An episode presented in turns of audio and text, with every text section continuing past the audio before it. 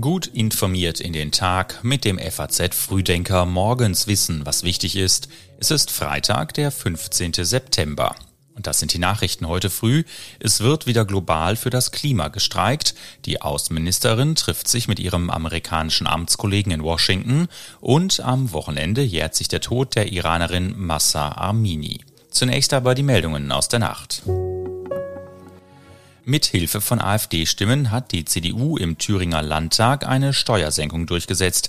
Dafür hagelt es nun Kritik. Laut AfD-Chefin Weidel sei das aber erst der Anfang. Die Union verliert im ARD-Deutschland-Trend einen Prozentpunkt, bleibt mit 28 Prozent aber klar stärkste Kraft. Die derzeitige Ampelkoalition würde eine eigene Mehrheit weiterhin deutlich verfehlen.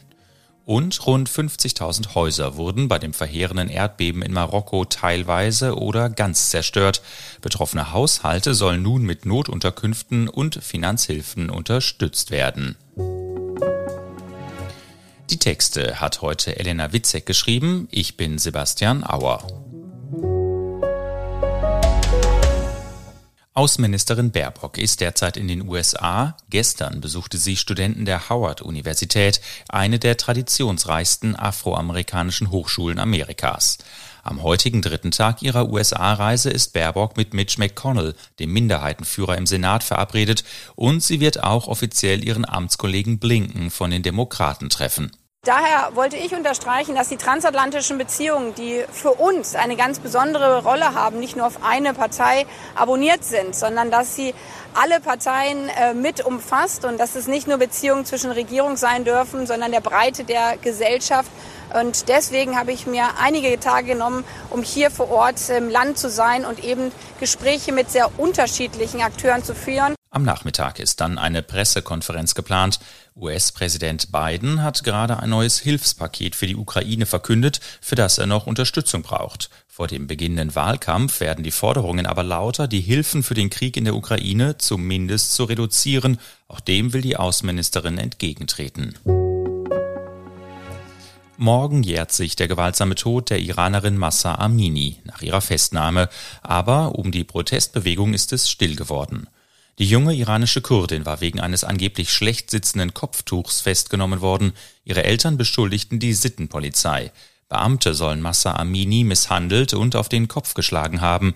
Kurz nach der Todesnachricht versammelten sich damals Demonstranten vor dem Krankenhaus. Zur Beerdigung gingen Tausende auf die Straße. Manche sahen da bereits das Ende des Mullah-Regimes voraus, doch das verteidigt seine Macht bis heute. Seit Anfang des Jahres hat die Menschenrechtsorganisation Human Rights etwa 500 vollstreckte Hinrichtungen gezählt. Die Proteste haben sich verlagert, sind weniger sichtbar als in den ersten Monaten, aber noch immer gehen Frauen ohne Kopftuch auf die Straße und seit Wochen sind prominente Inhaftierte im Hungerstreik. Die Gewalt der Sittenpolizei hatte in den internationalen Medien monatelang schreckliche Bilder zur Folge. Das scheint dem Regime zu missfallen. Die Behörden setzen jetzt auf mehr Videoüberwachung und Einschüchterung. Vor dem Jahrestag haben sich aber auch die Meldungen von Verhaftungen und Gewalt wieder gehäuft. Vor geplanten Auftritten von Opernsängerin Anna Netrebko in der Berliner Staatsoper haben sich Proteste angekündigt. Geplant ist, dass Netrebko morgen und an drei weiteren Abenden die Partie der Lady Macbeth singt. Sie hat als frühere Putin-Unterstützerin eine längere Pause hinter sich. Inzwischen hat sie sich klar gegen Krieg ausgesprochen. Putin, bei dessen Wahlkampagnen sie immer wieder als Unterstützerin auftrat, ließ sie aber unerwähnt. Zu ihrer Erklärung gehörte die Aussage, es gebe Anfragen, die man besser nicht ablehne. Der Intendant der Deutschen Oper, Dietmar Schwarz, sagte im Interview mit dem RBB, Warum soll jetzt auf der Ebene der Kultur, was in Wirtschaftsbereichen nicht geschafft wurde, auf eine Künstlerin eingedrescht werden, die äh, eine gewisse Naivität in politischen Dingen hat, behaupte ich jetzt mal. Und äh, auf der anderen Seite erlebt man Wirtschaftssanktionen, die überhaupt nicht funktionieren. Ich finde, diese ganzen Diskussionen sind äh, Nebenschauplätze. Seit Netrebko den Krieg verurteilt hat, kann sie in ihrer Heimat nicht mehr singen. Der ukrainische Botschafter und der Berliner Kultursenator wollen Netrebko jedenfalls boykottieren und haben sich eine Konkurrenzveranstaltung ausgesucht, die sie besuchen werden, die Fotoausstellung Russian War Crimes. Was jene Politiker und Geschäftsleute zur Debatte sagen, die Putin jahrelang hofierten, bleibt indes unklar. Im geschriebenen FAZ Newsletter finden Sie einen Kommentar zu Netrebkos Auftritt in Berlin. Für heute hat Fridays for Future zum 13. globalen Klimastreik aufgerufen. Geplant sind hunderte Aktionen. Am letzten Aktionstag im März gingen nach Schätzungen der deutschen Aktivisten ungefähr 220.000 Menschen auf die Straße. Immerhin. Im September 2019 waren es noch 1,4 Millionen. In den fünf Jahren hat sich politisch wenig getan. In Berlin fordert die Bewegung von der Landesregierung, dass die Hauptstadt bis 2030 klimaneutral und autofrei wird. Dafür sei dann ein kostenloser Nahverkehr nötig. Auch in anderen Städten geht es um den Ausbau des ÖPNVs. In Hessen verlangen die Klimaaktivisten, das Wahlalter auf 16 zu senken. Unterstützung angekündigt haben unter anderem Herbert Grönemeyer und die Band Silbermond. Nach der Flutkatastrophe in Libyen kommt langsam die internationale Hilfe in Gang. Allein in der Stadt Darna sollen 20.000 Menschen gestorben sein, Tausende bleiben weiter vermisst. Noch immer sind Gebiete von der Versorgung abgeschnitten. Ein von Griechenland kommender Sturm erreichte die Küste am Sonntag. Zwei Dämme brachen während der schweren Niederschläge. Daraufhin rollte eine Flutwelle durch die Stadt Darna und spülte ganze Straßenstriche ins Meer. Auch viele Geflüchtete und andere Migranten waren unter den Opfern. Hilfe aus Deutschland ist inzwischen unterwegs, sagt Michael Thiem vom Technischen Hilfswerk. Konkret wurden angefordert Zelte, sprich äh, Unterbringungsmöglichkeit für die Leute, äh, Feldbetten, äh, Schlafsäcke, Stromerzeuger und zwar kleine Stromerzeuger also alles, dass man sagt, mal so als Sofortmaßnahme für die Leute, die kein Obdach mehr haben und ja, auf der Straße leben müssen. Aber es fehle an Helfern, die auf die Bergung von Leichen spezialisiert sind, heißt es aus der Region, und an Trinkwasser.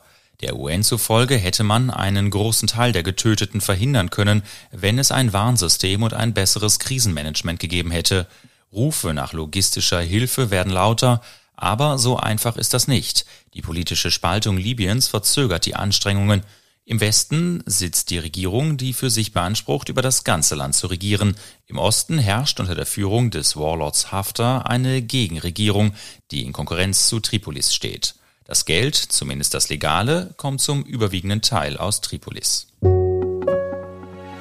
Man könnte meinen, der Ruf von Bierzelten hätte nach der Causa Aiwanger in den letzten Wochen gelitten. Ist aber nicht so. Wenigstens Wahlkampfreden sind nicht zu erwarten beim Oktoberfest. Das startet nämlich morgen. Dass die Wiesen beginnt, ist vorab besonders an den Hotelpreisen in München erkennbar. Da kostet ein Zimmer jetzt um die 500 Euro pro Nacht. Dagegen ist eine Maß für höchstens 14,50 Euro ein Schnäppchen. Aber es gibt auch auf dem Oktoberfest etwas gratis. Erstmals in diesem Jahr nämlich Wasser.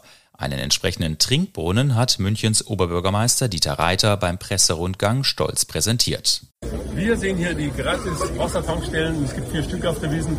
Ich fand einfach, dass Wasser auf der Wiesen zu teuer ist. Deswegen haben wir als Stadt dieses Jahr erstmals gratis Wasserzapfsäulen installiert. Selbst bei einem Oktoberfestableger in Frankfurt scharten sich gestern am Stadion zig Menschen. Allerdings ist hier auch noch die Erinnerung an den Besuch von Ed Sheeran im letzten Jahr lebendig. Der hat sogar einen Auftritt im Bierzelt gegeben, was in München so noch nicht vorgekommen ist. Die, die Betriebsvorschriften in Münchner Festzelten verbieten auf dem Oktoberfest solche Auftritte. Auch Wahlkämpfe sind tabu, anders als in den Bierzelten auf anderen Volksfesten in Bayern. Und auch Glückwünsche sind heute wichtig. Die Schweden feiern 50. Thronjubiläum von König Karl Gustav. Er fing früh an, schon mit vier Jahren war er nach dem Tod seines Vaters und seines Urgroßvaters in der Rolle des Thronfolgers. Mit 27 erbte er 1973 dann den Thron. Damals steckte Schwedens Monarchie in einer tiefen Krise. Bei einer Verfassungsreform hatte der König viele politische Mitbestimmungsrechte verloren und viele forderten, die Monarchie abzuschaffen. Karl Gustav galt damals als junger Kerl mit schnellen Autos und schönen Frauen, war also eher unbeliebt. Erst als er 1972 die aus Heidelberg stammende Silvia Sommerlath bei den Olympischen Spielen in München kennenlernte, änderte sich diese Einschätzung. Bis heute ist das Königshaus beliebter als in den 70ern. 1980 änderte Karl Gustav das Thronfolgegesetz für seine älteste Tochter Victoria. Sie wird aller Wahrscheinlichkeit nach also irgendwann Königin. Aber jetzt darf Karl Gustav erst einmal noch feiern. Und das war der FAZ Frühdenker in dieser Woche. Ich wünsche Ihnen später ein schönes Wochenende. Machen Sie was draus und uns gibt es dann am Montagmorgen wieder. pünktlich ab 6.